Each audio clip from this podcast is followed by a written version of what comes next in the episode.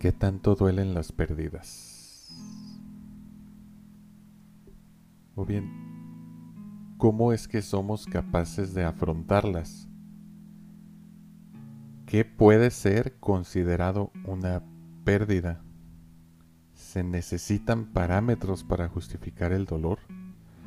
Todo esto me lo preguntaba en algún momento cuya fecha exacta, para ser honesto, ya no recuerdo bien. A mí me gusta pensar en la mente como una enramada en la que cada recuerdo está ligado con otro mediante palabras, ideas o sensaciones, y podemos ir tan arriba o tan abajo como nuestra voluntad nos empuje.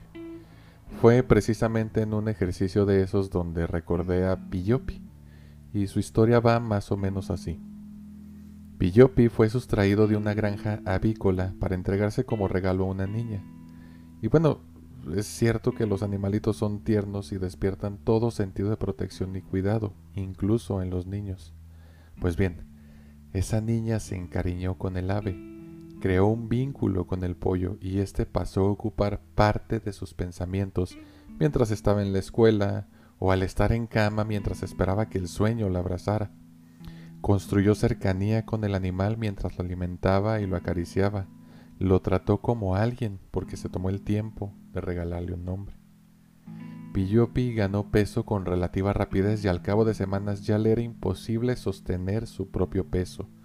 Su plumaje pasó gradualmente de ser amarillo a convertirse en blanco, y aquella mancha amarilla que corría por el patio se convirtió en un intento de esfera blanca que pasaba el día sin dar un solo paso.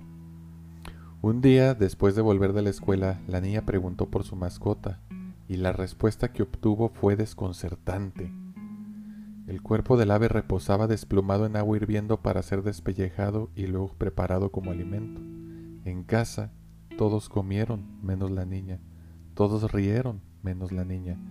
Todos hicieron bromas, pero ella no comprendía. Muy probablemente esto resulte gracioso para algunos, sobre todo para quienes entendemos que los animales de granja tienen un propósito clara y humanamente definido, pero ¿quién carajos pensó en la niña? ¿Cómo sintió y superó ese trauma? Un pollo puede ser comida, pero para ella era su mascota.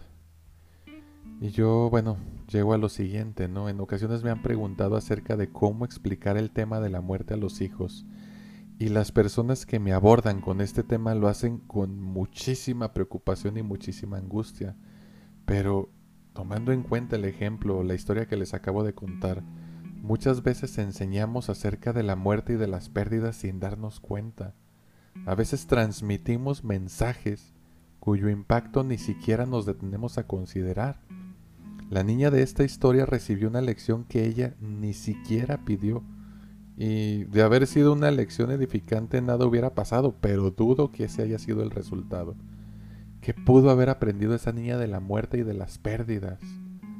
Eso ya lo dejo a tu consideración. Soy Alejandro Monreal, psicólogo y psicoterapeuta. Sígueme en mis redes sociales y comparte tus dudas conmigo. Búscame en Instagram, Twitter y TikTok como arroba psicomonreal, todo pegado Monreal con una R. Conecta con nuestro equipo de profesionales en acompañamiento emocional en Instagram y Facebook como arroba believingmx. Comienza a darle un giro a tu vida. Envíanos un mensaje por WhatsApp al más 52 87 12 30 96 82. Repito, más 52 87 12 30 96 82. Permítenos acompañarte. La terapia me cambió la vida.